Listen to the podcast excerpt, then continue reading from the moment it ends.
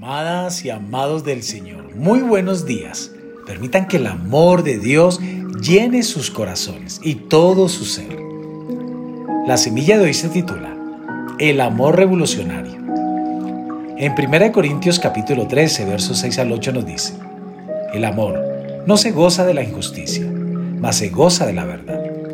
Todo lo sufre, todo lo cree, todo lo espera, todo lo soporta.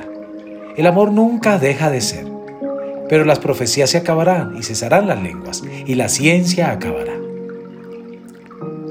El amor nunca deja de ser. Sin él, nada da resultado. Con él, no puede haber fracaso. Cuando el amor es el móvil de su vida, usted no podrá fracasar. La fe es necesaria para creer que el método del amor nunca se extingue. La mente humana no puede comprender eso porque el hombre natural y el mundo están gobernados por el egoísmo. Pero si usted practica el amor por fe y no busca lo suyo, estará poniendo al Padre Celestial a su favor. Mientras permanezca en el amor, Dios Padre buscará su beneficio. Él se asegurará de que usted triunfe. Andar en amor será gran ventaja para usted. Ahora, el amor ágape es un poder diferente que le convierte en amo de las situaciones.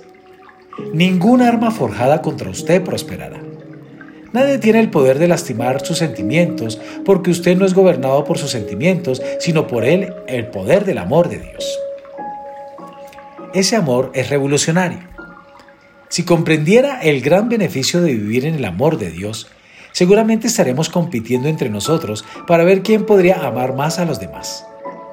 Sin duda, cada uno de nosotros sería ganador en esa competencia, porque al decir verdad, el amor es la clave segura para nuestro éxito. Amadas, amados, la escritura nos enseña que si hacemos cualquier cosa en esta tierra sin amor, de nada sirve.